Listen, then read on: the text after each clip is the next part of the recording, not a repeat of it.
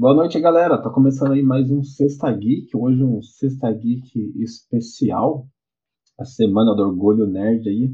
A semana do Dia da Toalha, cara. Hoje a gente preparou um programa bem diferente aí. Um programa bem mais leve aí, com não tantas notícias, sem Zack Snyder, cara. Eu garanto isso. Eu vou espancar alguém aqui, mas é isso, cara. O programa Sexta Geek especial, Semana do Orgulho Nerd. É isso aí, galera. E, e assim, a gente vai passar a toalha rapidamente aqui no tema, para poder lembrar assim todo mundo, porque o formato do programa hoje vai ser uma coisa mais tranquila, a gente vai simplesmente falar das nossas experiências, vai cada um falar um pouquinho aí do que que fez ser geek, do que que trouxe ele pro mundo da nerdice, seja lá como for.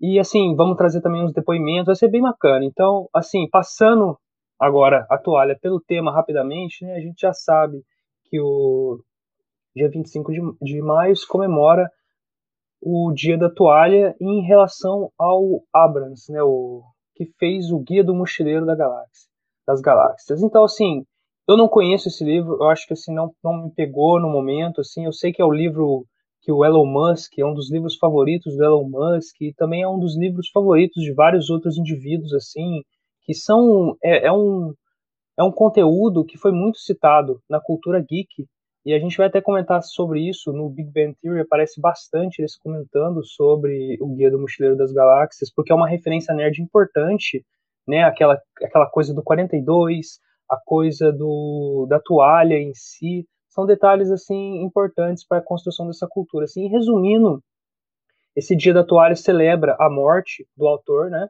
o, o dia exatamente aqui, ó, tá vendo? É, aí o que acontece? Essa toalha é uma referência ao livro na questão dela ser um item de. Assim, quando a pessoa vê você com uma toalha na galáxia, ela já pensa que, como você tem uma toalha, você, se você possui uma toalha, então é muito provável que você já esteja preparado para lidar com qualquer tipo de entropia, com qualquer tipo de relação que possa acontecer ali, que você é um sujeito preparado e está pronto por isso a toalha é algo tão importante assim. E, e tem essa coisa também do 42, do supercomputador construído para dar a resposta do universo, assim. Então são temas bem legais aí. A gente não, não, não somos assim, nenhum de nós aqui conhecemos, mas fica aí essa referência ao dia, porque é um dia importante e tudo mais. Então eu acho importante a gente falar dele. E agora podemos comentar um pouco aí do que cada um tá aqui, por que cada um é nerd, por que cada um chegou aqui, né, nesse momento. Aí eu já vou chamar então a palavra, vou pedir a licença de vocês para comentar, compartilhar a minha experiência. É, acho que como qualquer experiência de qualquer um de nós três aqui e de qualquer nerd, é, a gente tem muitas referências assim dentro desse universo. É, e eu acho que essas referências também seguem as fases da nossa vida, né? Tipo, o que a gente curtia na infância, depois na nossa adolescência, na vida adulta. É, os conteúdos culturais vão, vão aparecendo aí segundo tendências né, do, do, nosso mundo, da nossa cultura, da tecnologia. Então é, é, bastante legal pensar assim como que é a gente dentro desses contextos? E, e aí a, as minhas primeiras experiências começaram quando eu lembro assim de gibis que o meu pai trazia do, do serviço, que parava em banquinho assim de, de livros usados, sebo. E aí ele comprava aqueles gibis baratinhos, era em formato formatinho, né, que a, da editora Abril, aqueles pequenininhos. Aí eu tinha lá, cara, gibi da turma da Mônica, do Mickey, do Pato Donald, Garfield. E, e aí foi nascendo, cara, o meu amor pela leitura. E eu sempre tive uma relação estreita, assim, com a leitura. Eu tenho aqui atrás uma coleção do Stephen King, que é o meu autor favorito. Então eu trago esse traço até hoje. Eu acho que foi uma influência excelente que os meus pais colocaram, né, para mim desde, desde a infância.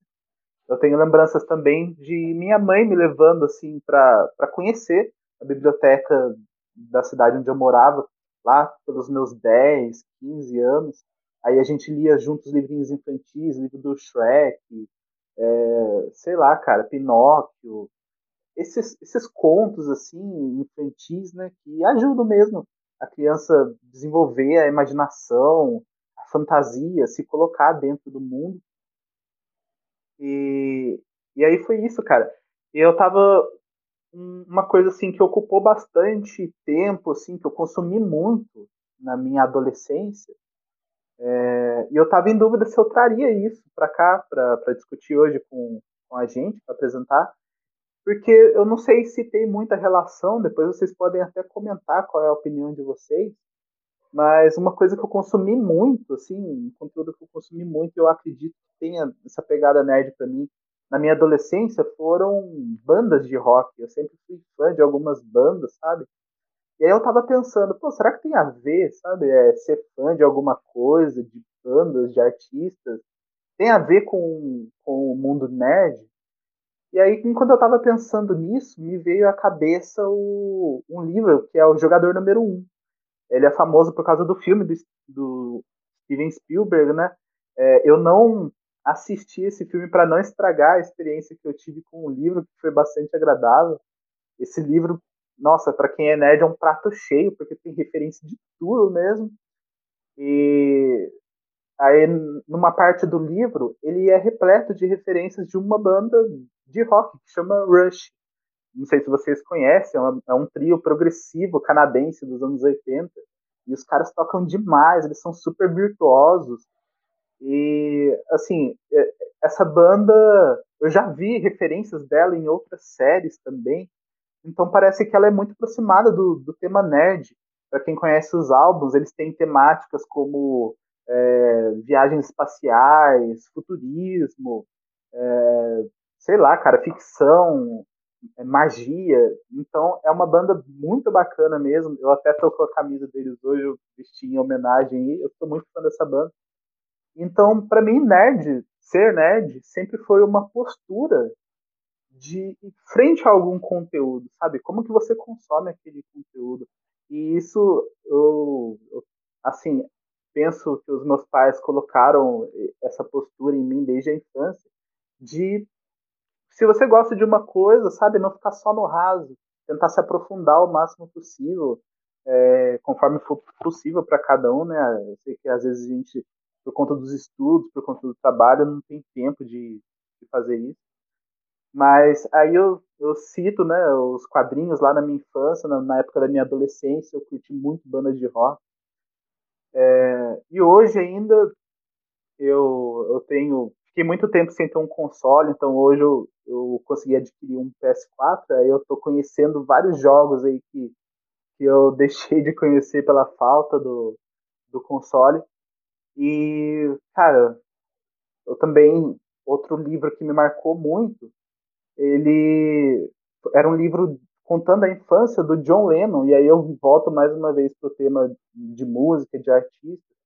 E é, é um livro, assim, bem infantilzinho, ele é fantasioso, não é um livro biográfico, é alguém, tipo, contando como que foi, é, transforma o John Lennon num personagem, sabe? E aí conta a historinha lá da, da infância dele, até ele conhecer os outros Beatles. E, cara, eu, eu li esse livro assim umas sete vezes. Eu, eu fiquei muito encantado com, com, com essa história do, do John Lennon. E aí foi meu pontapé inicial, assim, também na, na literatura mais cabeça, né? Que, que já acrescenta alguma coisa no nosso ponto de vista do mundo. E falando em ponto de vista de mundo, eu tenho certeza, assim, cara, que na minha vida, os conteúdos nerds que eu consumi, que eu trouxe, assim, para né, pra dentro de casa, formam também o, o, nosso ponto de vista, sabe? O nosso referencial de mundo, aquilo que. Nosso, nossa visão de mundo mesmo, aquilo que a gente acredita, a postura que a gente adota. Então, ser nerd, assim, para mim é não é só aquilo que você curte fazer no seu tempo livre, sabe? É o jeito que você aborda as coisas da sua vida. Você tenta se familiarizar com, com as coisas, às vezes até coisas negativas, cara. Se você puder conhecer profundamente seus problemas, sua vida, eu acho que a gente tem mais sucesso nas coisas, nas ideias. Então, ocupa um lugar bastante especial aí para mim. Cara, bem massa? Eu, eu posso já, já seguir aí, cara? Você falou, você falou uma coisa. despertou um, um, Daniel pequenininho aqui, cara, que tava adormecido. Você falou do Rush, cara. O, eu gosto bastante de Rush. É, mas, tipo, cara, o Rush, eu gosto do Rush por causa que eu descobri meio sem querer. descobri por causa do Tom Sawyer, é, que tem o livro, né? Tom Sawyer. Cara, e um dia eu fui procurar sobre o livro, eu achei a banda e, bom, daí pra frente o resto da história.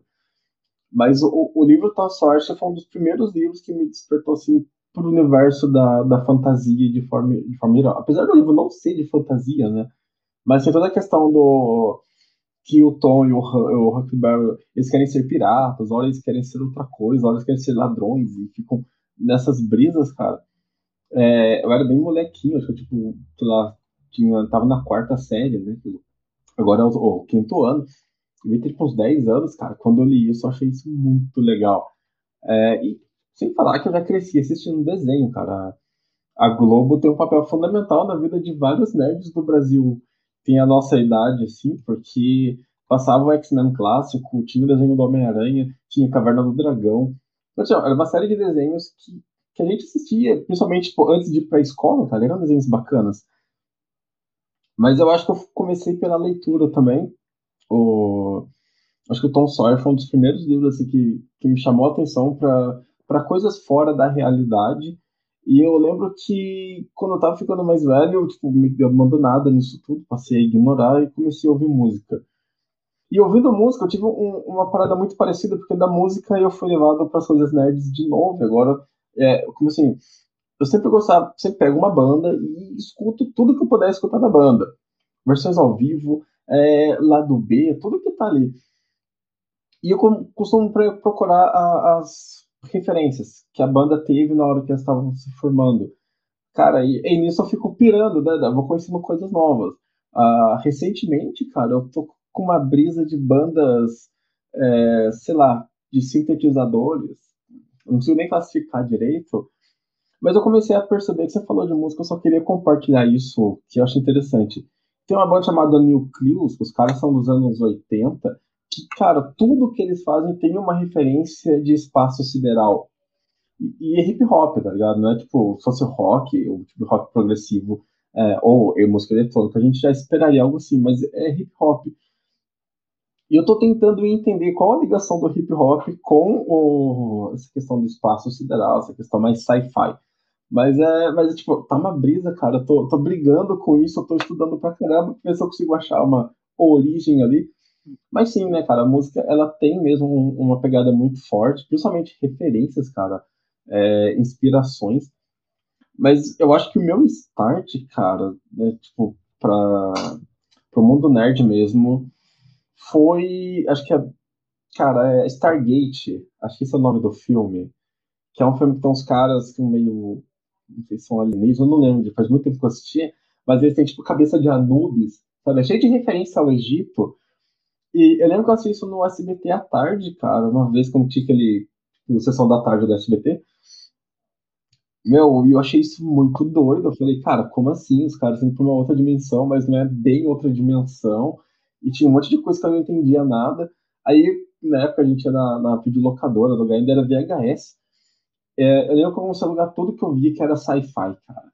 Nossa. É, na época eu chamava só de ficção científica, não tinha nem nome chique de sci-fi, né? Até que eu assisti Tropas Estrelares. Pelo amor de Deus, quando eu vi Tropas Estrelares, eu falei, meu, é, isso é fantástico, cara. Isso é, é, é diferente de tudo. Os caras estão num outro planeta lutando com um inseto gigante. Tipo, o cara morreu no treinamento e ninguém tá nem aí, velho. E tem um cara que é meio robô ali, que eu não sei se é meio robô, mas o cara feio de peça mecânica no corpo. Eu acho que o, o Tropas Estelares foi, tipo, cara, a chama que eu precisava mesmo. Se o Stargate começou, cara, o Tropas Estelares foi tipo aquele empurrão, sabe? Quando você, você sobe pra descer um tobo água. É mais ou menos assim, cara. O Stargate foi a escada, eu subi, e lá em cima, lá, o Tropas Estelares me empurrou, cara. Porque dali, eu acho que eu já consumi tanta coisa de sci-fi, cara.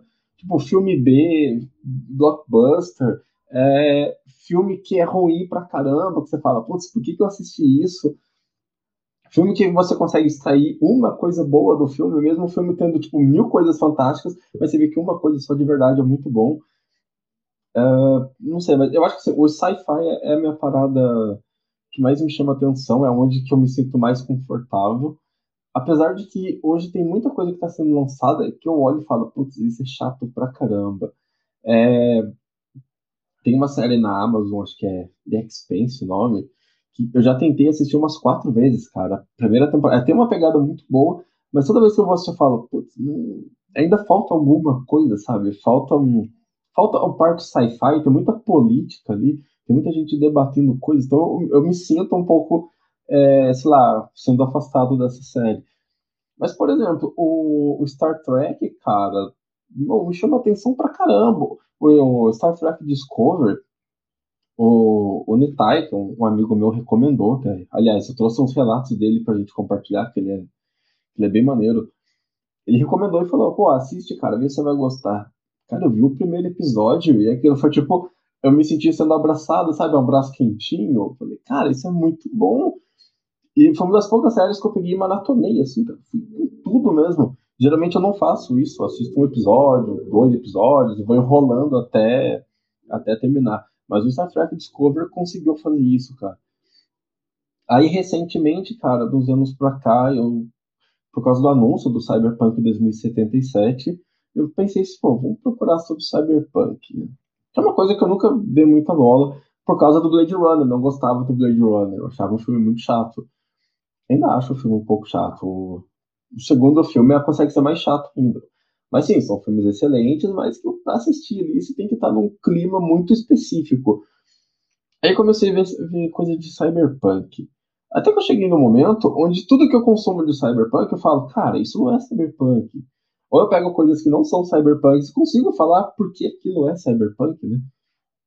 Aí recentemente eu descobri que existe um, um outro termo que chama proto-cyberpunk, mas é, é, meio brisado. E sempre que eu vou descobrindo essas coisas, eu falo, meu, a gente precisa compartilhar isso com o mundo, cara.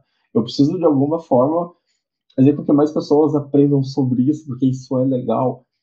E tem a parada de que eu sou formado em história, então tipo, eu consigo contextualizar então eu percebo que, assim, por exemplo, no caso do Cyberpunk, onde acho que a minha maior paixão tá agora. Daqui a pouco eu vou abandonar e vou para uma outra coisa. Volto, sei lá, para espaço sideral de novo. Ó, no caso do Cyberpunk, você pega todo o contexto da cidade de Detroit, que, tipo, nos anos 70, 80, com a crise do petróleo, a cidade ficou toda zoada. É, aí foi quando começou a surgir essa ideia forte de megas corporações dominando as cidades, que é tipo o cerne do, do cyberpunks. Aí você vai e assiste o Robocop. O primeiro Robocop, você fala, meu, os caras estão contando a história de Detroit com um cara que vai falar assim para você, vivo ou morto, você vem comigo, tá ligado? Tipo, aliás, eu fiquei falando isso o dia inteiro hoje. É...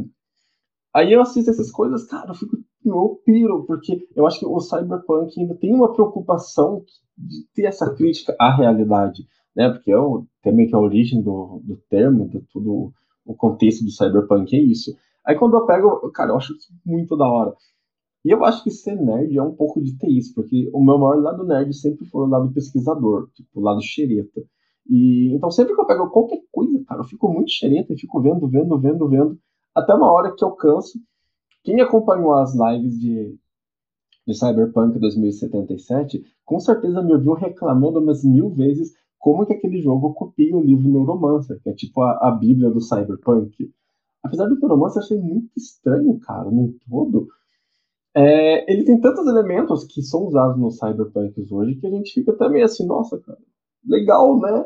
Se você lê o Neuromancer e não lê tipo, o contexto do Neuromancer, ele é um livro muito cabuloso. Mas aí você pega o Cyberpunk 2077 cheio de cópias ali, de, de coisas descaradamente que são é, não chega nem a ser uma homenagem, tá ligado? Tão exagerado que é. Mas mesmo assim, você fala, cara, eu me sinto jogando Neuromancer. Então, tipo, tem uma parada que você fica muito preso. Então, eu acredito que, assim, cara, ser nerd tem um, um, sei lá, um certo nível ali que você sente orgulho de você mesmo por isso, é você chegar nesse ponto de que o que você está fazendo, o que você está consumindo, não é só sei lá, tipo, série de almoço, sabe? Aquela série que você coloca na hora do almoço e não presta muita atenção. Mas é você pegar aquilo e, sei lá, cara, desfiar ao máximo. É, então, eu não sei, eu, eu consigo compartilhar só dessa seguinte forma, cara. Você, quando você então começa a explorar o máximo ali, você acaba vivenciando a obra, porque você acaba participando, de algum modo, né, do processo de criação. Eu acho que essa é a parte mais legal de tudo, cara. Quando você estuda ali, você vê que por que, que criaram tal gênero, por que, que tal filme tem tal referência, ou da onde que vem aquela referência. É, então, assim, essa é a forma que eu consigo compartilhar, cara. Depois eu queria é, falar de outras coisas, uns relatos bacanas pra gente aqui. Mas vamos lá, cara, vou deixar o Carlos falar um pouco também, senão acho que eu me empolgo muito aqui. Não, mas fica à vontade, cara. Pode se empolgar aí. Hoje a gente tá, assim, meio que, né, falando disso mesmo. Se quiser continuar, manda ver. Não, pode ir, cara. Pode compartilhar também. Ó, então, assim, vou colocar mais ou menos o que, que eu penso, que é, igual vocês falaram, né, o que, que a gente que eu penso ser nerd, o que, que significa ser nerd, né, o que, que é o poder do nerd, qual é a, o sentido, né, de você gostar dessas coisas dessa forma, como vocês descreveram, com tanta paixão, assim, a ponto de consumir aquilo de diversas formas. Eu acho que, assim, a melhor forma de descrever isso, para não dizer que não falei, a melhor forma de você, assim, reproduzir, de a gente entender o que é ser nerd, qual é o papel do nerd, principalmente hoje, vamos falar assim, mais abertamente assim, nos dias atuais, né? Porque é uma cultura que ela era obscura. Quando eu, eu eu também tenho assim 29 anos, então era na minha época um pouco uma coisa muito obscura, assim, de 2007, 2008, 2009, assim para frente, passou a se tornar algo mais assim é, atraente, né? A gente pode até marcar isso, né? A gente pode até criar marcas, falar assim, ah, cada um tem a sua, né? Mas a gente pode até criar marcas históricas que fizeram a cultura nerd ficar famosa, né? Eu gosto de ressaltar Big Bang Theory em 2007, o lançamento da primeira temporada, que eu aguardei ansiosamente até, me lembro bem disso.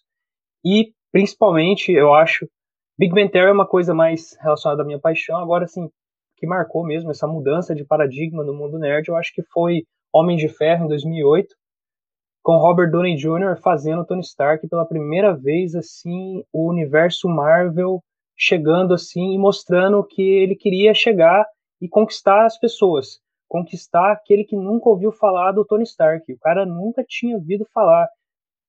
Mas aí lançou moda, começou a vender o óculos, o corte do cabelo, sim, isso, esses detalhes que vão popularizando a cultura nerd, eu acho que são os detalhes mais marcantes e interessantes é, de se acompanhar à medida do tempo. E eu acho que é muito legal isso, a cultura tem se expandindo cada vez mais, né? Os nerds, os geeks, estão abraçando-se uns aos outros, e isso é bem interessante, a cultura vem se expandindo né, ao longo dos anos aí. Esses são apenas exemplos, a gente demarca, né, para demarcar, né, como vocês comentou, Daniel comentou historiador, a gente gosta de demarcar ali um ano, né, para falar que a partir dali passou, -se a, passou a acontecer de mudanças, né, e essas mudanças culturais vieram sim com, com Homem de Ferro e tal, né, e, e para descrever essa, esse, esse momento, essa, essa coisa do, do nerd hoje, como já está agora vindo para os dias, eu acho assim que a maior, a maior realização da comunidade nerd, no, na, no significado dela ser uma comunidade unida, que ela sabe de forma assim, que ela quer ver. A gente pode até não gostar, a gente pode gostar, mas a gente só quer ver. A gente quer que aconteça, a gente quer que exista. Eu acho que essa marca é interessante a gente colocar ela agora, esse ano, né? Que foi o lançamento de Liga da Justiça e Snyder Cut. Eu acho que o Zack Snyder ele atingiu assim a vitória dos fãs. Ele é o significado dele é muito maior nos dias atuais, né? Se a gente for parar para analisar dentro desse contexto de trazer, de realizar algo que foi feito pela vontade dos fãs.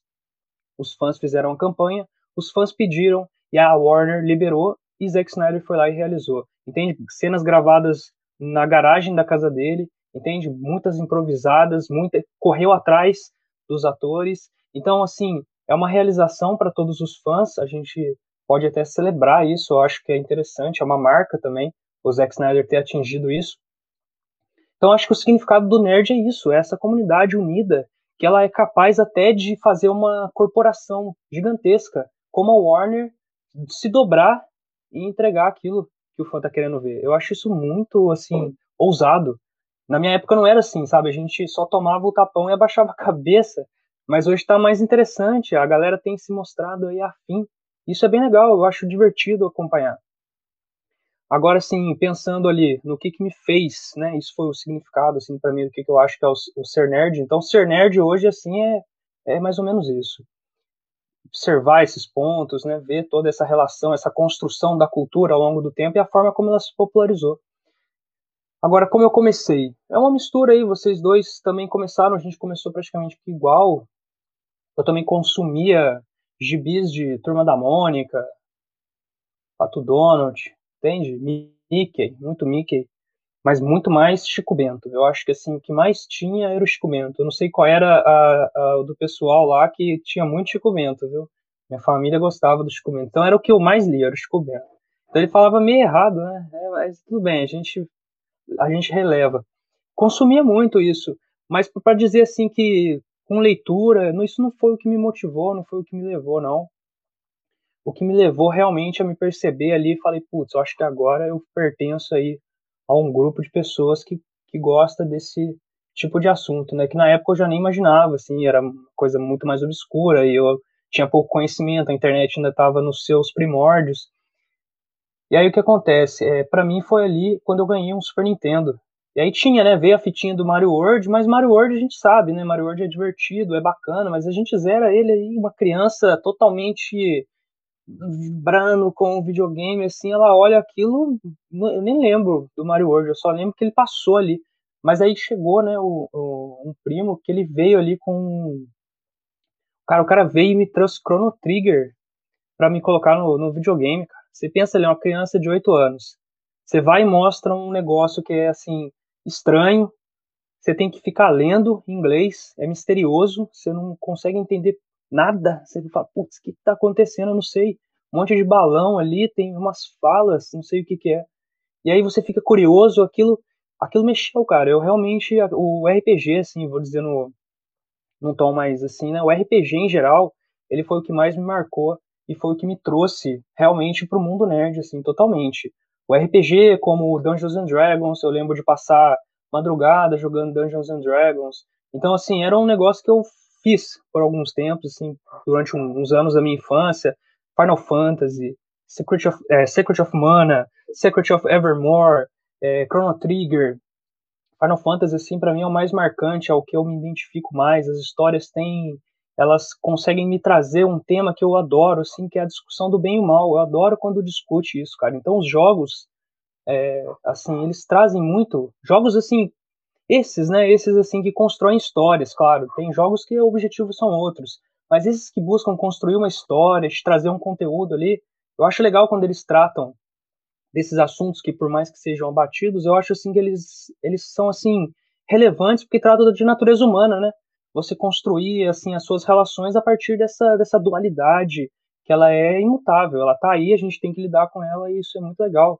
A maneira como os jogos constroem os vilões de Final Fantasy, a maneira como eles lidam com o significado, né, e tudo, tudo mais, eu achei, tudo isso me, me atraía, cara, cada vez mais, e eu consumia muito, depois de um tempo, assim, eu acho que, assim, o que me tornou uma pessoa de computador, de ficar ali vidrado em jogo, era aquele Grand Chase, que isso, cara, aquilo lá, eu me perdi naquilo lá, viu, acordava de madrugada, assim, sentava no computador, já ia jogar lá, porque era um jogo complicado ainda, você tinha que usar o teclado, não tinha o mouse, né? Era só a seta e uns botões de bater, de pular.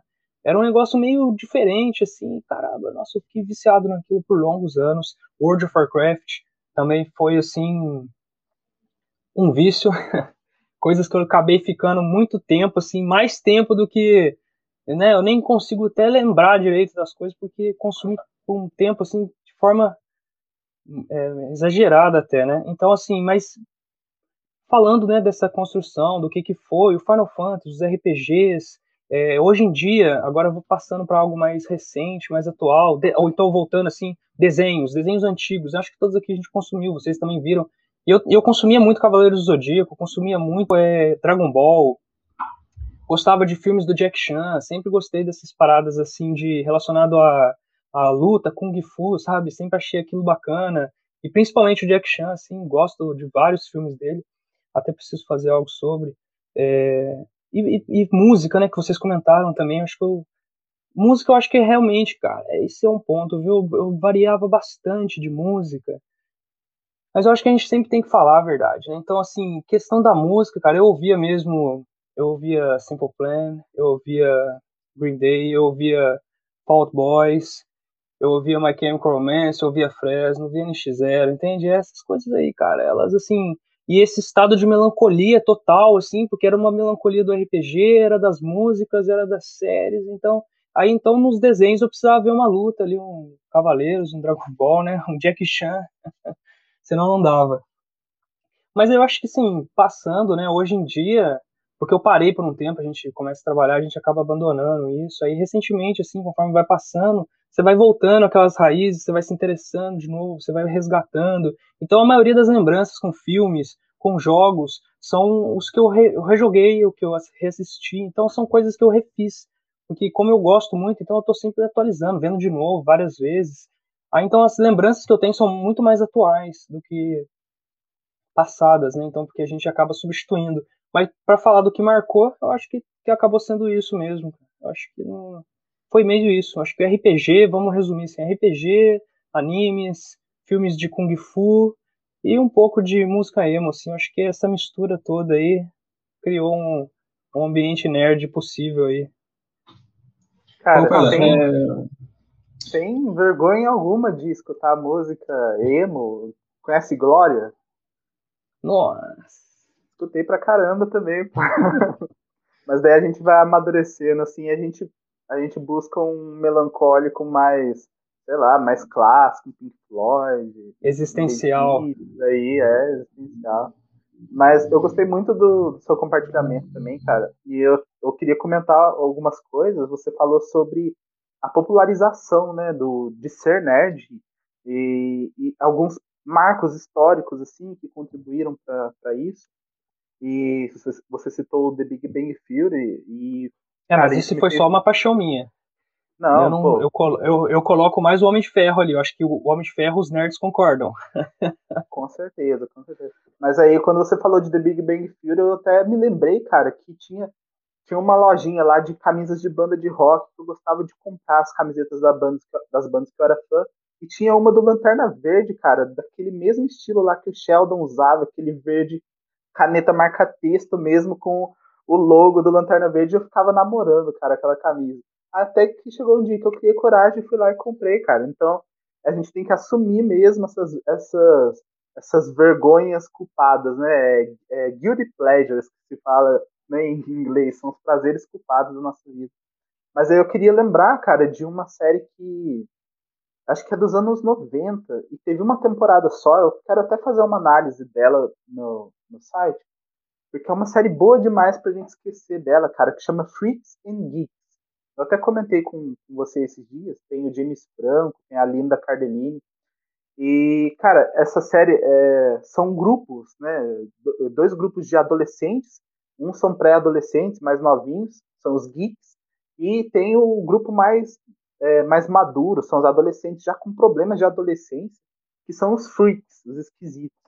E aí eles têm alguns, algumas tretas ali entre eles, os, os freaks já, né, já falam de de bebidas, de namoro, de sexo, essas questões mais próximas da vida adulta, enquanto os geeks estão lá só no D&D, no, no Battlestar Galactica, e eles são assim, eu acho que por muito tempo, antes da popularização da cultura nerd, como você falou, é, ser nerd estava muito marcado assim so, é, sobre essa fase da nossa vida antes da, da entrada dos problemas de adolescência, antes dos nossos interesses românticos, sexuais e tal.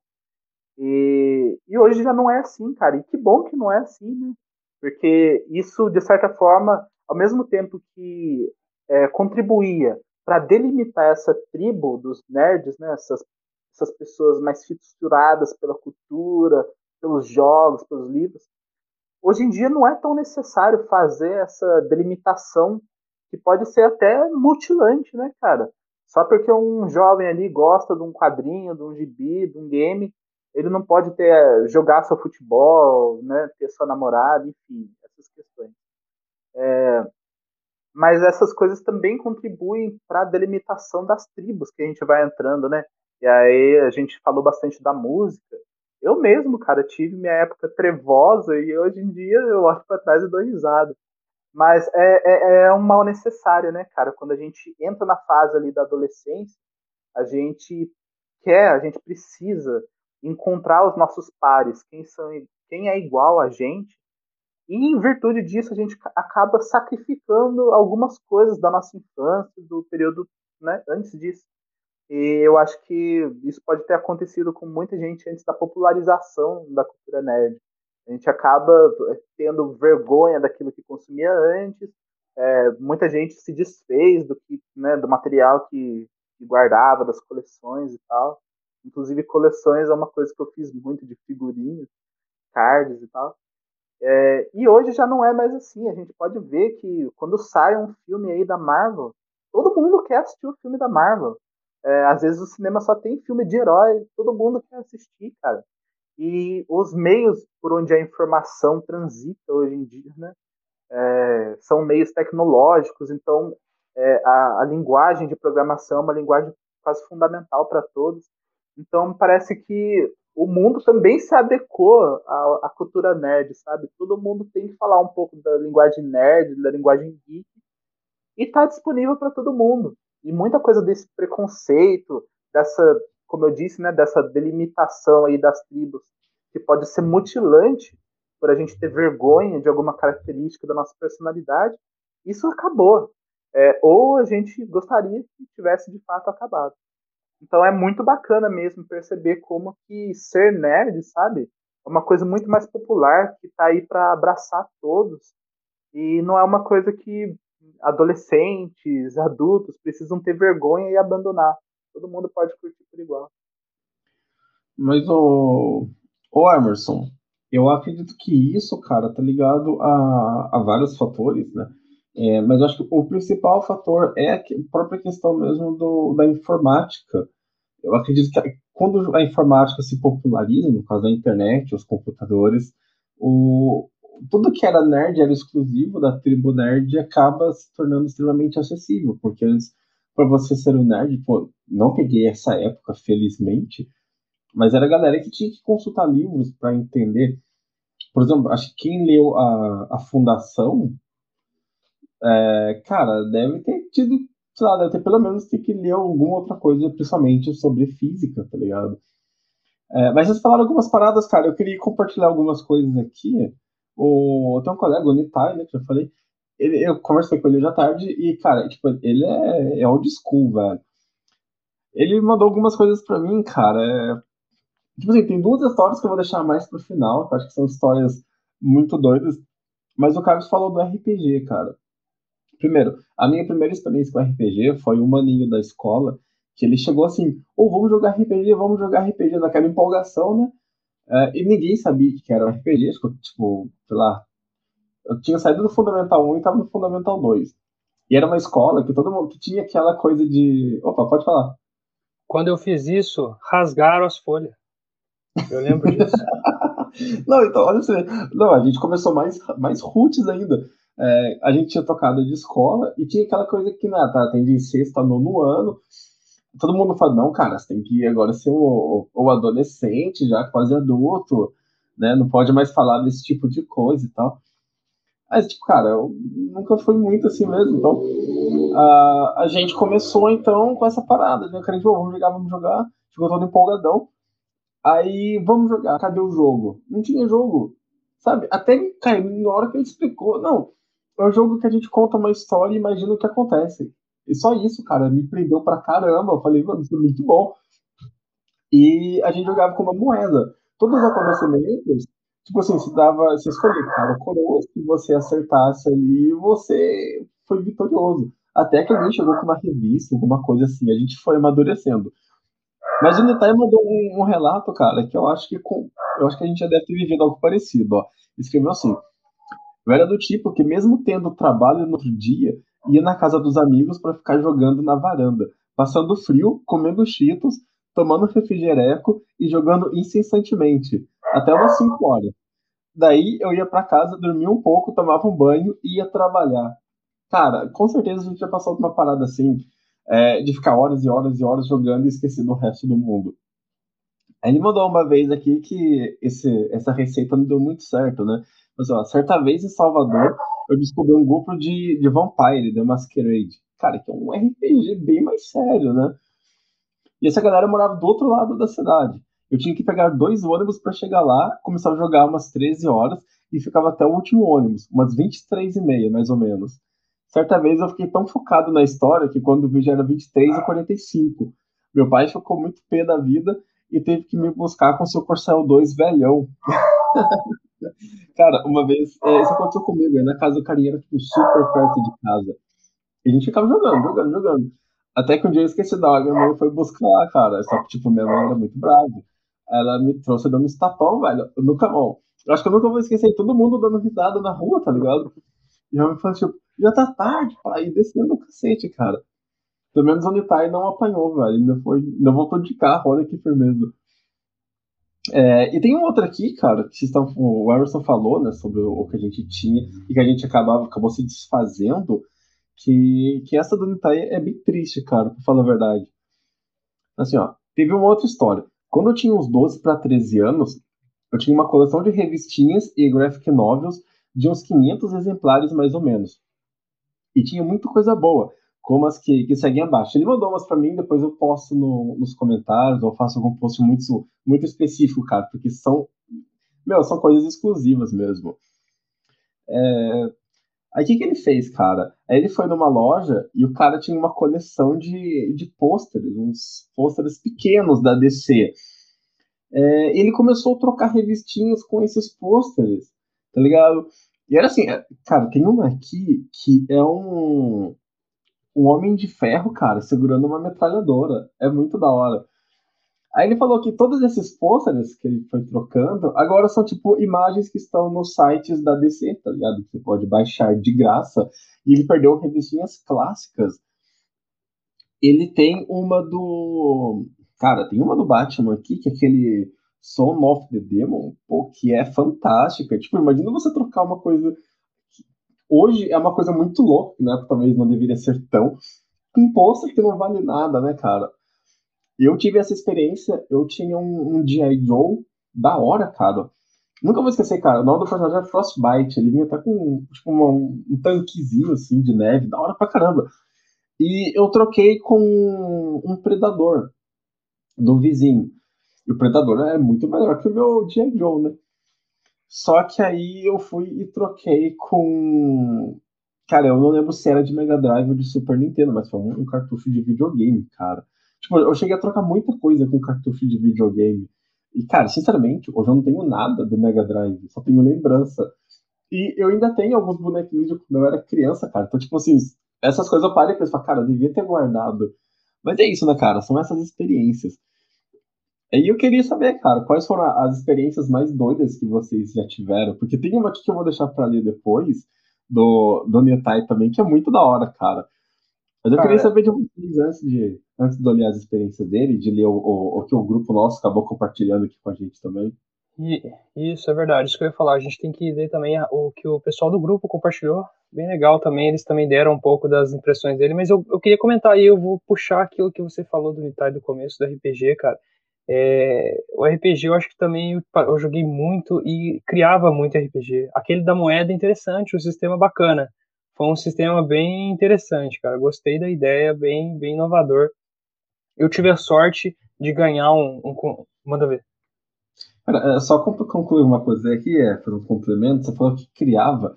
É, quando eu estava no, sei lá, uns 13, 14 anos, não tinha muito lugar onde comprar RPG em Guará. Eu lembro que tinha uma, uma banca específica que ficava perto da, da Santa Casa, que lá tinha bastante conteúdo. Mas qualquer coisa era 40 conto. Então, tipo, era muito caro. A gente então criava o nosso RPG. É, eu repeti de ano, cara, por causa disso. De tanto jogar RPG na sala. É sério. Foi um ano, tipo, muito perdido, cara, pra isso. Assim, na verdade, eu aproveitei pra caramba, né? Mas foi um ano que eu tive que refazer por causa de ficar jogando RPG na escola. Mas, cara, pode ir. Por uma... Cara, eu, por sorte, eu não cheguei a passar por isso, hein? Mas que, que ruim, né? Não é uma, parada boa, não. Acaba sendo ruim. Mas é assim mesmo, faz parte, a gente acaba ficando obcecado, de certa forma, pelaquilo que a gente consome, né? Acaba tendo essa, essa coisa mesmo. E eu joguei, então, só para complementar essa, essa história do Nintai, legal, porque eu também joguei muito RPG, cara, e, e muito RPG inventado mesmo. Lá, eu não sei o que aconteceu, mas na rua de casa tinha um, uns carinhas que jogavam RPG, mas eles não eram, assim, nerds, assim, na, na, na totalidade, assim, não, assim, nesse sentido. Eram pessoas curiosas que curtiram quando eu apresentei na escola, a gente estudava na escola próxima. Então, esses caras, assim, que eles eram aleatórios, mas eles gostaram do, do esquema. E a gente fazia RPG de Pokémon, a gente fazia RPG de Yu-Gi-Oh!, a gente fazia RPG de qualquer coisa que estava passando na televisão. Acho que a gente já fez RPG do Dragon Ball. Deu, nossa, assim, sabe, umas coisas super aleatórias mesmo. A gente inventava. Eu tinha um conjunto de dados lá que eu ganhei do meu primo também, cara. E aí, tipo, facilitava o processo, entende? Ele, assim, meio que ajudou a incentivar. Ele ficava jogando ali várias coisas. Mas bem legal, cara. Então, essa experiência de RPG. E, e aquele outro detalhe, né? Quando eu cheguei para falar a primeira vez que, que eu tinha é, essas coisas para jogar, a galera não gostou, não. A galera achou bobeira, achou pai, mas falei, cadê o negócio? Eu não vou ver nada. Né? Não vai ver, pô, a gente tem que imaginar. Imaginar o quê? Entendeu? Tipo assim, os comentários. É assim. Passei por isso. Eu, eu, eu, queria fazer um comentário, cara, que falou que criava muita coisa. Você foi falando, eu lembrei de uma parada que, olha, eu não lembrava mais disso, cara. Eu lembrar agora, até que me deixou um pouco meio triste. Mas o primeiro bullying que eu sofri na escola, tipo, que eu fiquei realmente triste mesmo, é, tirando a agressão, ó, tipo, sempre teve um valentão que dava um, uns tapões, mas isso aí não conta. Mas o bullying mesmo foi do molequinho, cara, que um dia, um dia que eu faltei, esse molequinho inventou um jogo que na época a gente não chamava de RPG porque não conhecíamos, mas hoje é um RPG, para pra pensar, que era de Digimon. Tava na época daquele, acho que era o Digimon 3, que tinha um, umas cartas que passava no, no Digivice. Aí eu faltei, no outro dia eu chego na escola, todo mundo com relógio, umas cartas escritas os poderes, tá ligado? É tipo folha de, de, caderno mesmo. Todo mundo brincando disso, cara. Aí eu, eu pedi pra brincar também, não deixaram eu brincar. Eu acho que eu fiquei umas duas semanas sem poder brincar disso, cara, porque o molequinho não gostava de mim. E ele meio que roubou todos os meus amigos. Cara, e eu vendo todo mundo brincar de Digimon, parecia legal pra caramba. Até que no dia que eu fui brincar, eu achei chato pra caramba, tá ligado? Não gosta nada a ver, cara. Não tinha, não tinha muita coisa. Era tipo assim, eles passavam o papel no relógio e saía dando um soco no outro, sabe? Mas quando você tá fora, parece que é muito legal, cara. Mas fica aí o relato do meu primeiro bullying, cara. Sofri bullying de nerd, velho. Cara, é engraçado, né? Quando a gente é criança, assim, sempre quem tem o brinquedo mais da hora é o mais popular. E acho que todo mundo sofreu por causa disso, cara. É, acho que todo mundo aqui teve sonhos, assim, de infância que não conseguiu realizar. Tipo, eu sempre senti uma invejinha de uns amigos com maior poder aquisitivo que conseguia aqueles brinquedos do McDonald's, eu lembro muito bem dos brinquedos dos incríveis, cara. Eram brinquedos bem da hora, cada um fazia um negócio diferente.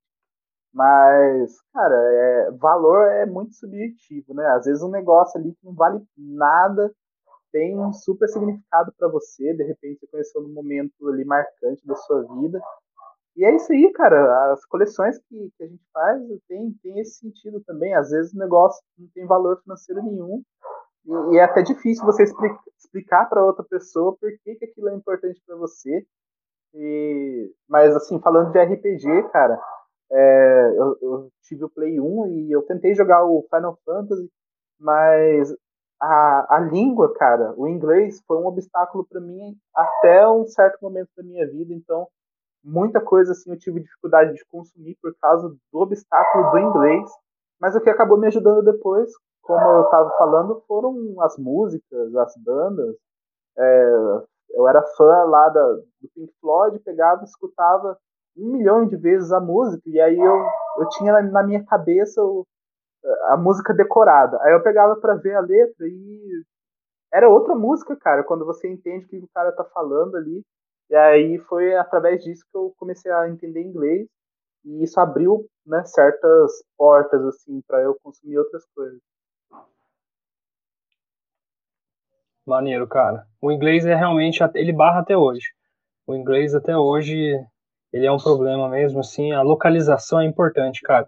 Por isso que eu acho aí que essas empresas grandes que lançam jogos e não colocam ela com a localização específica aqui para o nosso idioma, sabendo que o Brasil é um grande público para isso, né? Eu acho que perdem muito, cara, com isso. É, esse sistema aí, ele atrasa. Atrasa o processo da gente conhecer, da gente se encantar com a obra. E isso realmente, eu tive assim um impulso de que eu queria muito, eu fiquei muito obcecado com aqueles bonequinhos e eu queria mesmo saber o que que era. Então aí eu realmente pegava o dicionário e ia uma coisa por e traduzia tudo errado, porque querendo ou não, você é difícil você traduzir sem você entender que tem que dar sentido à frase, todo aquele processo. Então foi bem precário mesmo assim. Foi, foi eu fui passando, sabe assim, foi bem bacana.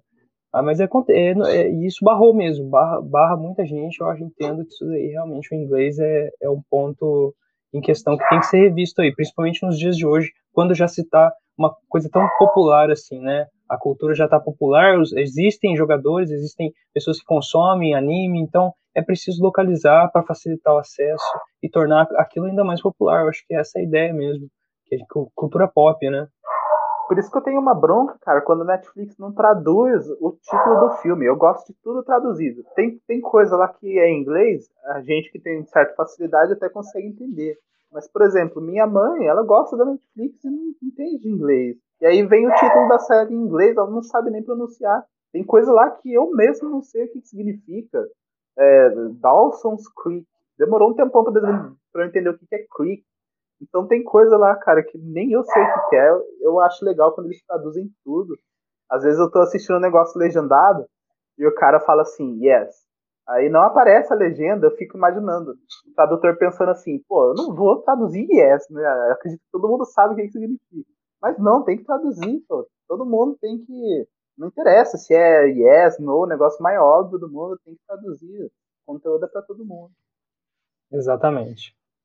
Cara, eu, eu acredito, você falou do tradutor, achei engraçado. Eu imagino que o tradutor, quando ele pensa nisso, tipo, um, um no, cara, que eu acho que o no é o pior ainda, que, eu, que é praticamente um não mesmo, né? Mas eu imagino que é tipo quando o professor entra na sala e o aluno pergunta, professor, vai passar matéria? Tá ligado? tipo, pô, nem vou falar, cara. Mas eu queria ler aqui uns comentários, cara, que estão chegando aqui, ó. A, a Verônica mandou, já tem um tempo que ela mandou, mas a gente tava numa outra vibe. Manda, que, manda. ela pediu pra gente mandar um oi, porque é o terceiro Sexta Geek, cara, que ela acompanha. Então, um oi pra Verônica. Salve, tá? Verônica. Ah, e aí, Verônica? Tá mandado um oi. Mas ela falou assim, cara, que. Não, oi, é oi, oi, Verônica. Tem que ser oi, cara, especificamente oi. É, ela falou assim, né, que dentro do que o Carlos tinha falado sobre a questão da, da popularização, da, tipo, da transformação do nerd, cara, que o nerd ele passa, passa, da, passa da vítima do bullying, né, que era vítima do bullying, para ser o cara popular, velho. Isso é, é, verdade. Mas eu acredito que, que o tempo ajudou bastante, cara. Principalmente porque o cara que era nerd lá é tipo aquele meme, né? O cara cresceu, ganhou dinheiro, é ele que cria as coisas agora. É o cara que vai financiar o filme do, do Iron Man, né? Aí todo mundo vai ter que assistir. Mas a Marvel tem um papel muito importante, cara, nessa popularização do, do nerd. Já mandou assim também, ó.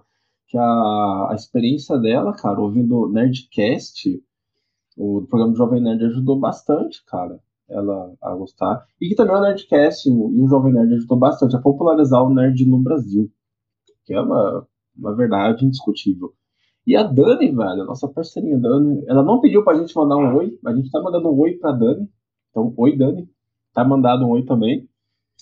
Ele falou assim, ó, apesar de não me sentir geek, The Big Bang Theory me marcou e ensinou muito também, porque une a cultura geek com o conhecimento científico, interesse pelos estudos, e isso influenciou muito jovens. A série acaba mostrando que é possível ser, é possível sim mesclar. Mas é isso, cara. E ela fala também que ela gosta de Young Sheldon. Young Sheldon é legal, assisti uns episódios. É, continuando aqui o nosso momento de, de compartilhamentos, vamos lá compartilhar o que a Louise, cara. A Louise mandou pra gente aqui mais cedo, que, que ela diz que o histórico dela com o universo geek começou quando ela tinha uns 5 anos, que ela gostava bastante de ficção científica e era bastante fã de Jurassic, Jurassic Park e Godzilla.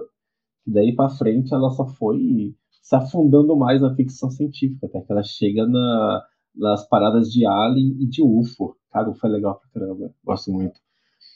E que ela consumia muito fascículos, revistas, HQs, bis aleatórios. É, comprava muito em sebo, eu acho que sebo foi fundamental. Saudades dos sebos, cara. Só um comentário rápido, depois continuo lendo dela. É, quando eu trabalhava de mecânico, às vezes eu saía na hora do almoço e ficava no sebo, lá trocando ideia com a, com a mulher, cara. Ganhei várias revistas assim. Bem legal isso, cara. É, mas aí continua, cara, que ah, uma das revistas que ela mais comprava era daquela revista Recreio. Ela, acho que ela também, cara, é uma parada fundamental pro, pro nerd brasileiro, velho. Uma revistinha bacana. Verdade. E daí, com o passar do tempo, ela teve um videogame, né, que daí ela teve um PlayStation 1, um PlayStation 2. Com 13 anos, ela começou a consumir mais, mais conteúdos, até que ela chegou nos animes. Ela segue acompanhando os animes. É, que o forte dela, cara, olha que massa. Ela coleciona miniaturas de carrinhos. Muito dinossauros, principalmente o Jurassic Park. Ela gosta também de Titanic.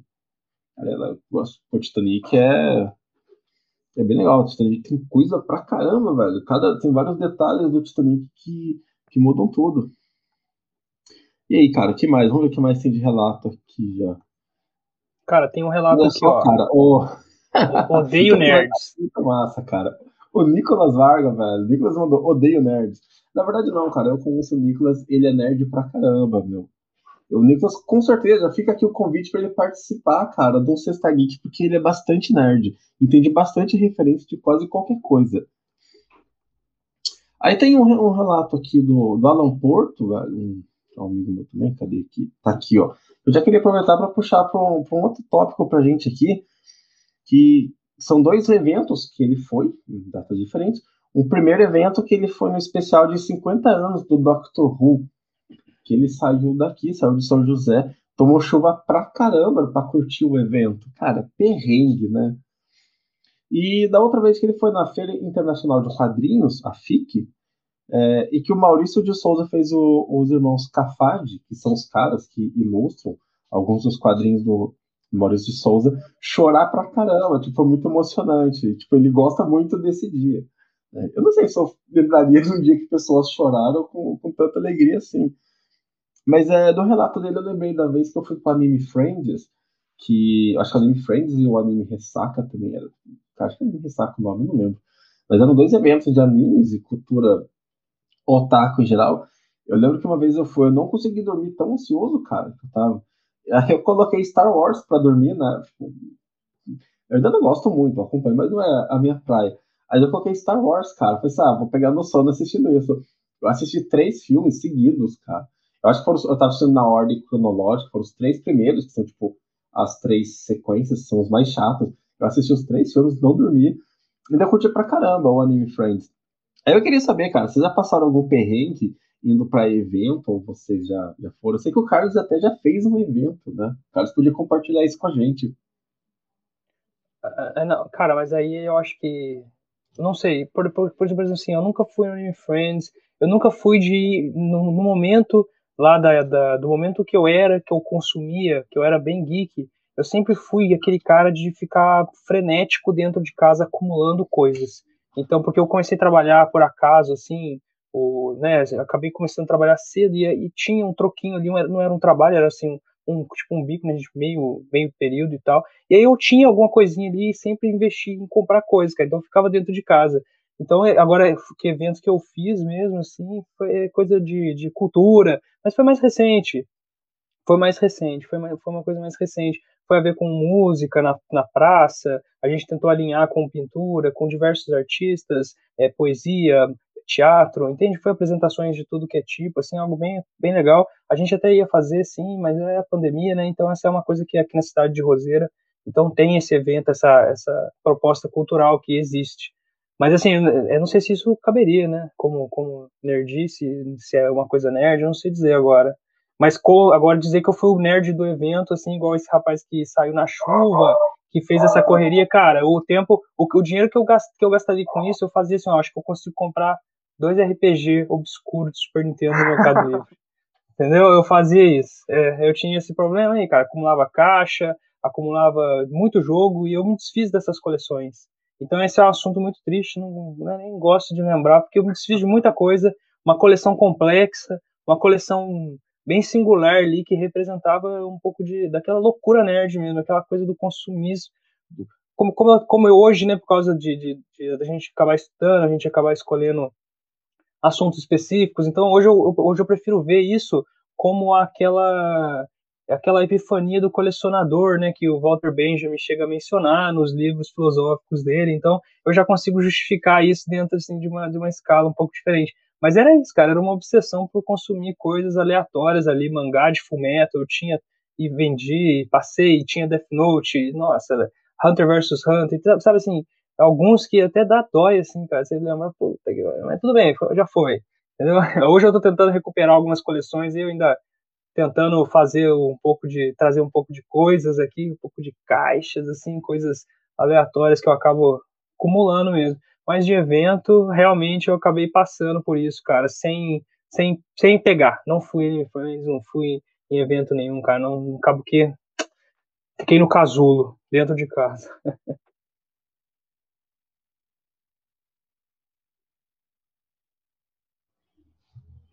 E você, Emerson, já, já pegou algum evento grande? Já teve algum, Cara, alguma não... experiência de perrengue? Eu, eu, também sou, sempre fui bem caseiro, assim, sabe? Minhas experiências foram bastante, assim, voltadas para minha própria casa, assim, para o meu próprio mundo. É, mas eu adoraria ter ido nesse evento aí do Dr. Who, pô. Foi uma, foi uma descoberta, assim, que eu fiz tardiamente. E dá vontade de voltar no tempo, cara, pra gente curtir, assim, o negócio quando tava no hype mesmo. É, esse evento aí que o Carlos falou, eu estava lá, eu achei muito maneiro, é, muito bacana mesmo. Acho que ele tem que trazer de novo aí para a cidade, porque o que ele fez foi uma forma de oferecer né, cultura para várias pessoas. E é isso, pô, é popularizar a cultura, mostrar que todo mundo tem ali o direito, a oportunidade de, de consumir a mesma coisa. Eu acho que esses trabalhos aí são, são essenciais, foi bem bacana. E outra coisa eu... que eu queria dizer também, é, rapidinho, é, cara, é normal a gente reciclar as coleções que a gente tem. Eu também já colecionei. Eu tenho alguns encadernados, eles estão aqui em cima, né, aparecendo. Mas eu já tive muito mais encadernados, cara, antigamente, e eu lia. E aí eu queria comprar outro, eles não tinham dinheiro, eu vendia esse para comprar o próximo, para ler, e eu acho que todo mundo fez isso. É, é de acordo com a, com a brisa que a gente está no momento. A gente pega um negócio antigo que a gente tem, vende e com, com o recurso ali a gente compra o que está curtindo no momento. Mas não dá, cara, pra gente acumular toda a vida inteira, senão não tem jeito. E é isso, é de acordo com o que a gente está curtindo no momento. É, eu, eu sempre fui mais de, de consumir coisas no computador. Olha que doido. Eu lembro que o primeiro conto de, de RPG que eu li, que era época do Orkut ainda, e tinha uma galera que postava uns contos muito massa. Aí eu lembro que tinha um que eu queria ler, mas eu tipo, não queria ler naquela hora. Eu lembro que eu só veio em PDF, cara, e li no MP3, na telinha do MP3, cara. Um dos primeiros contos que eu li, tipo, foi muito doido. Mas eu sempre consumi coisas mais em, em mídia digital. Hoje, com, com videogame, é a mesma coisa. Então, acabava sobrando dinheiro para curtir esses eventos. Eu tenho uma foto minha, que é bem antiga, depois eu posso compartilhar lá no grupo, é, um anime Guará. Eu acho que eu tinha uns 17 anos no máximo, cara. E eu lembro, esse dia eu lembro pra caramba, porque eu lembro que a gente entrou de graça, porque a gente conhecia uma, a mina que era staff. Mas a, acabou que a gente, tipo assim, o dinheiro que a gente ia gastar na entrada, que a gente fosse, pô, não gastamos, vamos, vamos usar pra comprar coisas, a gente acabou pegando esse dinheiro e pagando a entrada para outras pessoas. Cara, então, tipo assim, acabou sendo um rolê muito louco. Conheci gente pra caramba nesse rolê. É, algumas pessoas são amigo até hoje por causa desse rolê específico. Então, assim, eu sempre preferi os rolês, cara. O, o maior evento que eu fui foi o, o Anime Friends, porque eu não gosto de evento muito grande, porque é, eu acho que é um dinheiro que você acaba não aproveitando. Cara, você fica perdido pra ver duas coisas e, e depois é pra caramba. Então, eu não, não sou muito fã de evento grande, mas eventos pequenos, velho, tipo, curto pra caramba. Eu já fui no anime Cruzeiro também. O Carlos é, é, de, é de mas é de Cruzeiro, né? Já fui lá uma vez também, achei legal pra caramba. É, mas falando em evento, cara, já vou puxar aqui também pro, pra mensagem do Anthony. Mas o Anthony no podcast dele lá, velho, os amigos dele, ele conta uma coisa que é muito da hora, cara, que já aconteceu, acho que com todo jogador de card game. Ele fala que ele tava na virada cultural, cara, virada cultural não é um rolê, é exatamente um rolê nerd. Ele fala que no momento em que eles pararam, os amigos deles pararam para comer, aí ele tira um deck de Magic, de, de Yu-Gi-Oh! da mochila. Eu fico pensando, cara, por que, que ele leva um deck de Yu-Gi-Oh! pra virada cultural? É, ninguém sabe, velho, mas é assim que as coisas acontecem. E tava brincando com as cartas, ele com os amigos dele. Aí ele falou assim, que parou um cara do nada, tá o cara tava passando, viu ele brincando com as cartas e chamou ele pro duelo. Cara, é uma coisa bem tipo que acontece no Yu-Gi-Oh! né? O cara foi tipo, é hora do duelo. Aí ele falou que as cartas deles eram regulares, não eram cartas muito fortes. Aí o cara, tipo, já tinha sacado o primeiro deck para poder duelar. O cara saca o segundo deck e fala, meu, usa o meu outro deck pra gente duelar. Aí eu volto a perguntar, cara, tipo, essa reflexão. Por que uma pessoa carrega dois decks no bolso, né? Isso é muito mais específico ainda. É, aí eles, eles duelaram, né? Ficou brincando com o cara. Mas é engraçado que o Anthony conta, velho, que ele, tipo, ele se sentiu no Yu-Gi-Oh! mesmo, tá ligado? O cara, tipo, intimando ele pra um duelo de maneira repentina. E ele sentindo que ele poderia perder a alma dele caso ele perdesse o duelo. Bom, a parte da alma é meio improvável, cara, mas esse tipo de acontecimento já aconteceu comigo, tipo, na escola uma vez, eu brincando com um deck de Magic, o outro professor chega aí, vamos jogar Magic, e tira o deck de Magic do bolso também. Eu acho que, cara, fã de card game carrega o card game pra cima e pra baixo. Eu acho que. É tipo assim: você vai sair de casa, você confere carteira, celular, chave e o seu deck. tá tudo em ordem. Mas vamos lá, cara, vou colocar pra tocar aqui. O, o, Anthony mandou tá um áudio. sempre preparado. Não, cara, é, você nunca sabe quando é a hora do duelo. Vamos lá, ver o que, que o, o Anthony tem pra falar pra gente. Deixa eu só dar um play aqui. E aí, será que tá indo? Não Beleza. Aí, ó, tá indo. ó. Então, vou mandar um áudio aqui que, que o Emerson tinha pedido. Não sei se ele vai usar na live, mas como ele pediu, eu vou falar aqui. Então, né, eu, como falei anteriormente, eu tenho 30 anos e tal, e a minha vida com esse lado geek, nerd, otaku, cara, começa desde, sei lá, acho que eu tinha uns 3, 4 anos de idade. Porque eu assistia muito o, o, o desenho clássico dos, dos X-Men, dos X-Men e do, do Homem-Aranha. É, assim como também assistia muito Cavaleiro Zodíaco, cara, na antiga TV Manchete. E isso aí, sei lá, mudou minha vida, tá ligado? Eu cresci vendo aquilo. Aí, com o decorrer do tempo, eu fui e ganhei meu primeiro videogame do meu pai também. Aí já, já fiquei viciado em Super Mario World, Donkey Kong, Mega Man, é, Blackthorn, que é um jogo fantástico.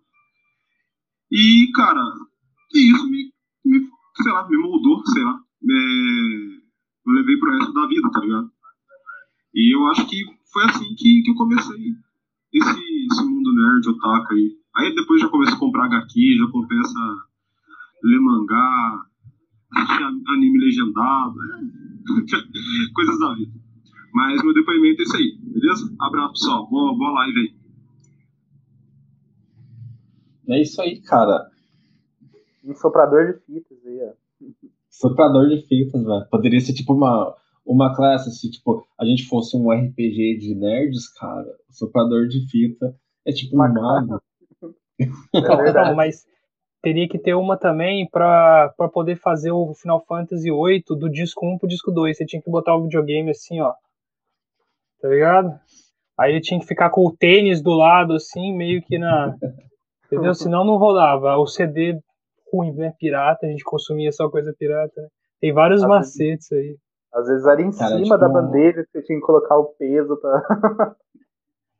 É, é isso mesmo, cara. Tipo um Tecnomancer, tá ligado? Com o Elson Super Poder. Eu consigo fazer qualquer jogo rodar, cara. Você vai virando o videogame até hora que é Cara, mas pensando. era. Não, era isso. O meu Play 1 só rodava o Final Fantasy VIII lá, o disco 1 por 2 com ele na diagonal, cara. Não tinha o que fazer, era, era um negócio sinistro. E tinha também de virar de ponta cabeça, né? E fita do Super Nintendo, ha- haja, haja soprar, né, cara? Aquelas uma que você não pega, mas você fica insistindo ali até o negócio.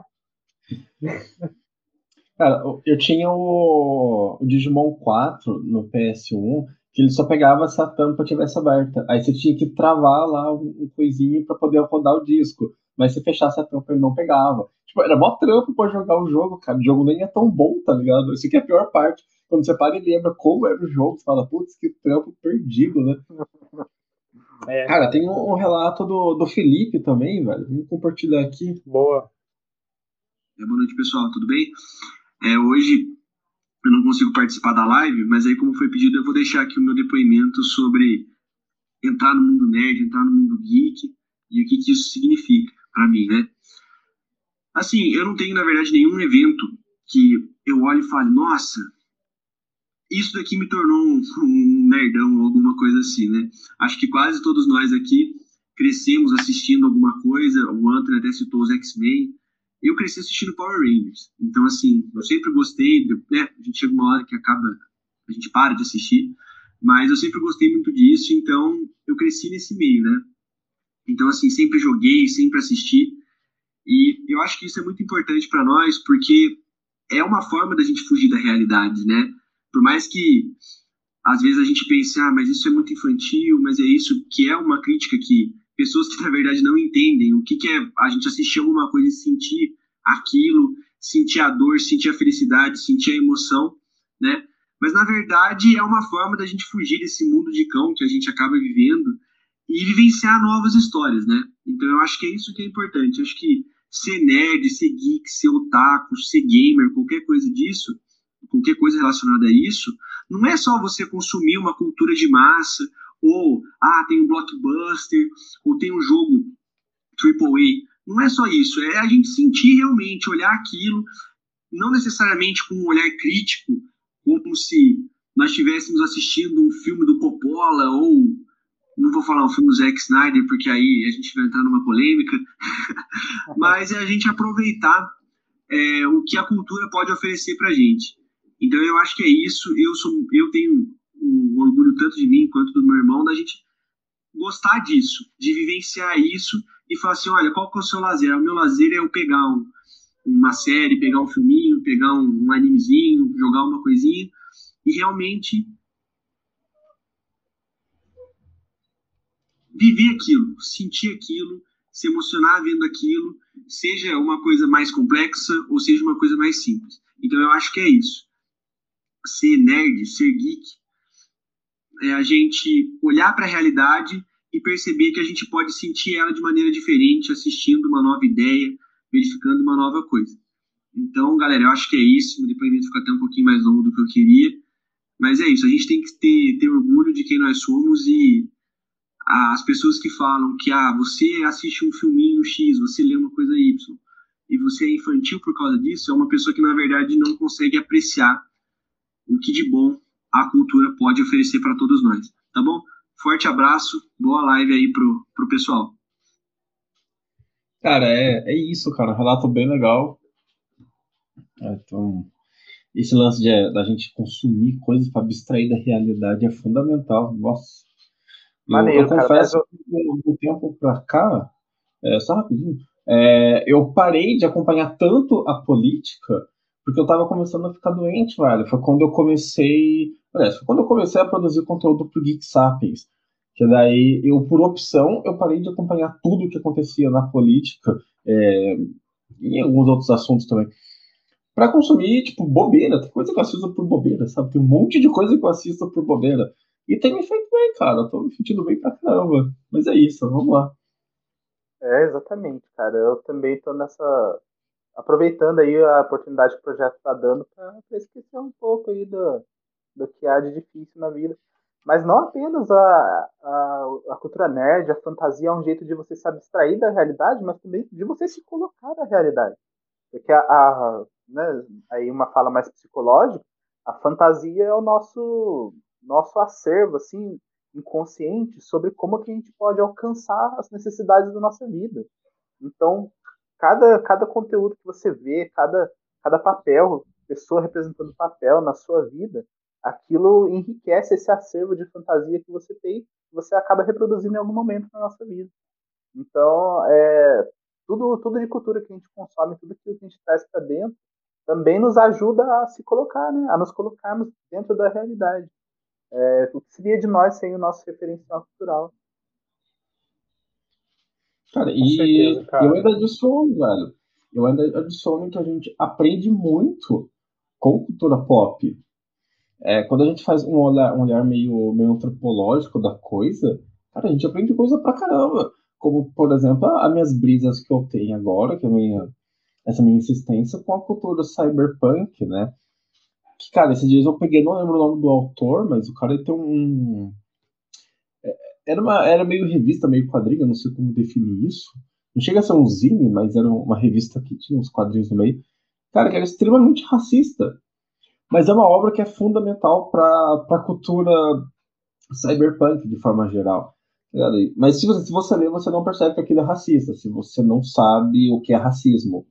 Você não entende, por exemplo, o contexto dos Estados Unidos nos anos 50. Você não vai enxergar aquilo como racismo. Mas quando você entende um pouquinho, você fala: caraca, meu, não sei se eu termino de ler isso, não, sabe? Fica meio assim. Então, acho que assim, cara, ainda é uma forma da gente aprender. É, mas de todo modo, velho, se você vai pra cultura pop, cultura geek, pra se, se abstrair da realidade, tá no caminho certo, cara. Serve muito bem para isso. É, eu queria, velho, a gente caminhando pro nossos finalmente, mas eu queria mandar um, um oi. A gente aqui não manda salve, a gente manda oi. É muito específico. Para os nossos ouvintes do podcast, porque o programa depois ele vira podcast. É, principalmente para os nossos ouvintes internacionais, cara. Muito obrigado por, então, e... por consumir então, fica aí, programa. Ó, fica então um oi pro podcast aí, pô. Oi. Quem diria que a gente já tá falando de ouvintes um, internacionais? Fica um oi traduzido, cara, né? Em português, PTBR, cara. É... Bom, na sequência aqui, cara, eu queria ler um, um relato do Nitai, que são dois relatos, mas tem um, um assim, fundamental, velho, que, que não chega a ser uma coisa nerd, mas foi muito influenciado. E quando eu falo que o Nitai é, tipo, bem raiz, velho, é, é porque, assim, ele é bem mais velho que a gente, né? tão mais velho também, mas ele é mais velho que a gente, então ele pegou o lançamento de coisas que você tinha que consumir ou no cinema ou na TV, ou com muita sorte em VHS. A gente tem internet, então acaba sendo um pouco volátil isso. E ele fala assim, ó, quando ele tinha uns, uns 9 para 10 anos, ele tinha visto um filme onde o personagem entra num, num espelho e foi para outra realidade. E na mesma época, ele também tinha visto Tron. Cara, que Tron Tron, se você não sabe, é um filme cyberpunk. Olha só que doido, né? E bom parece. É... e no Tron, o carinha lá, o personagem principal, ele é levado para dentro do, do videogame. É, então, tipo, ele tava nessa, nessa brisa, cara, de personagem sendo levado para dentro de coisas. Aí daí um dia, ele diz assim, ó, daí um dia que eu estava sem ter muito o que fazer em casa, peguei o espelho da minha avó, um espelho bem grande, esse de corpo inteiro, coloquei na cama virado para cima e dei adeus a este mundo.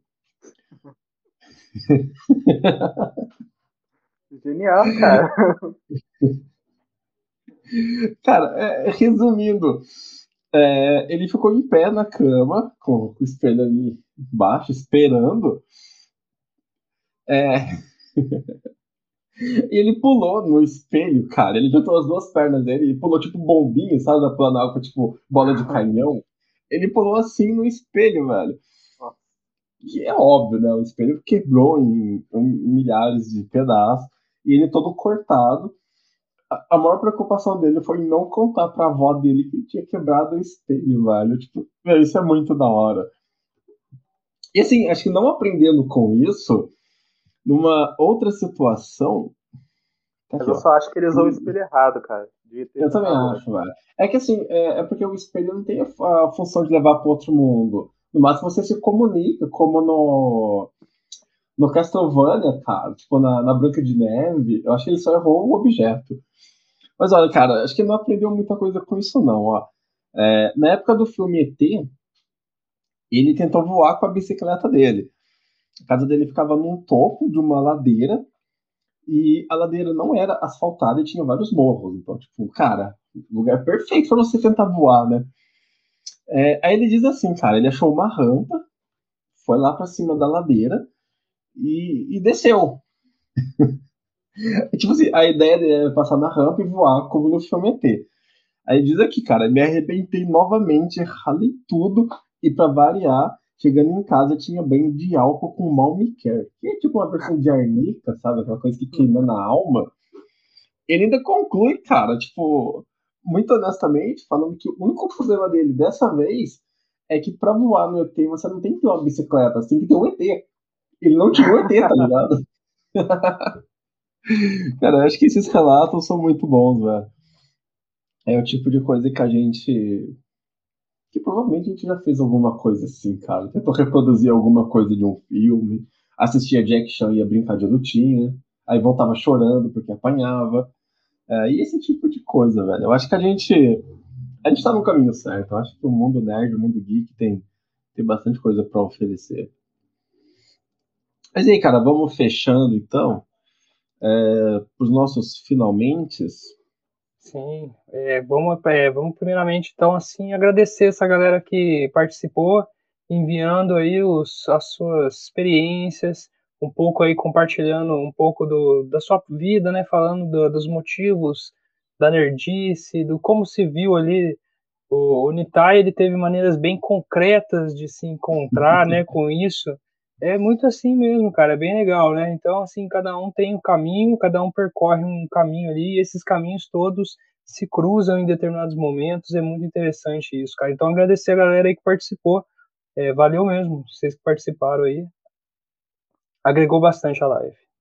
Exatamente, muito obrigado. E, sempre que quiser né, mandar a sua opinião, sua participação, qualquer depoimento, a gente vai ler aqui, a gente vai gostar pra caramba.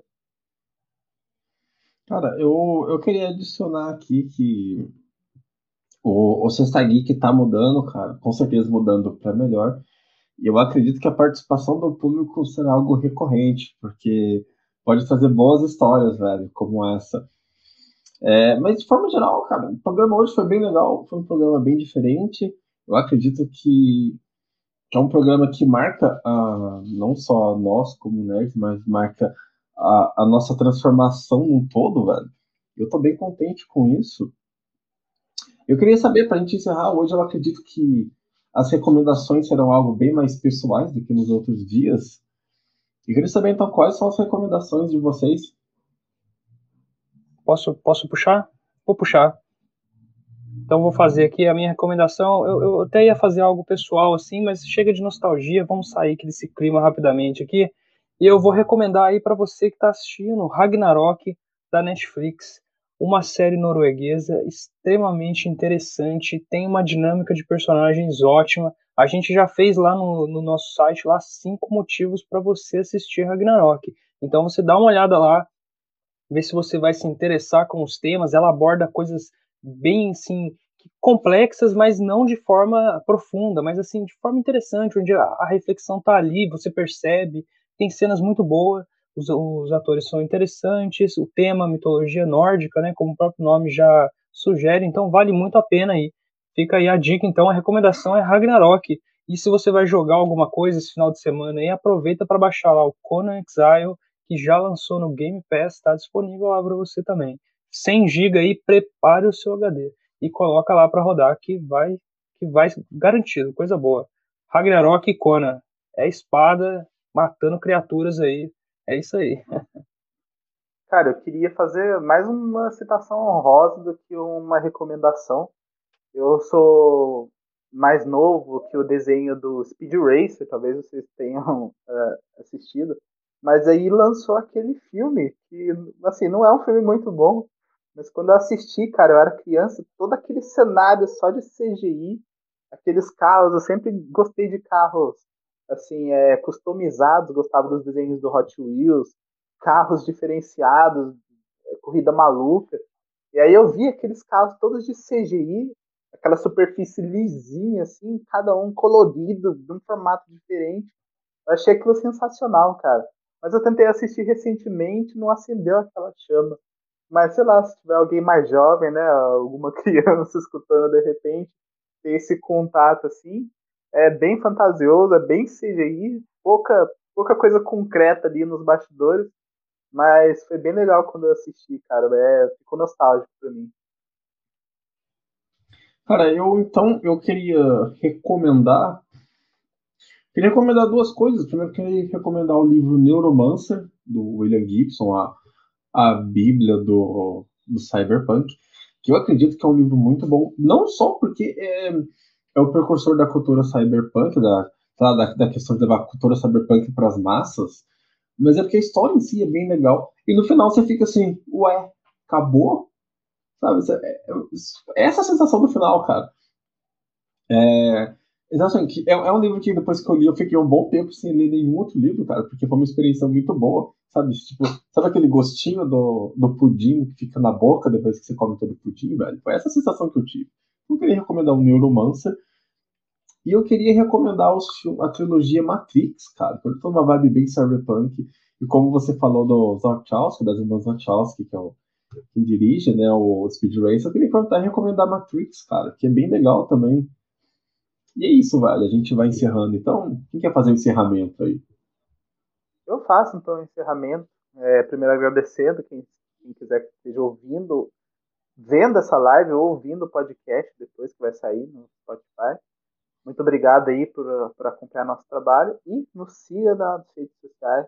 Tem live no Twitch, tem conteúdo no Instagram, tem o nosso site oficial também, tem o Face, onde tem as notícias aí da semana, conteúdo na íntegra, análise de game, de filme, listas. E é isso aí, vamos encerrando mais uma Sexta Geek. Muito obrigado a todos que estiveram aí nos acompanhando e boa noite. Falou, pessoal. Valeu.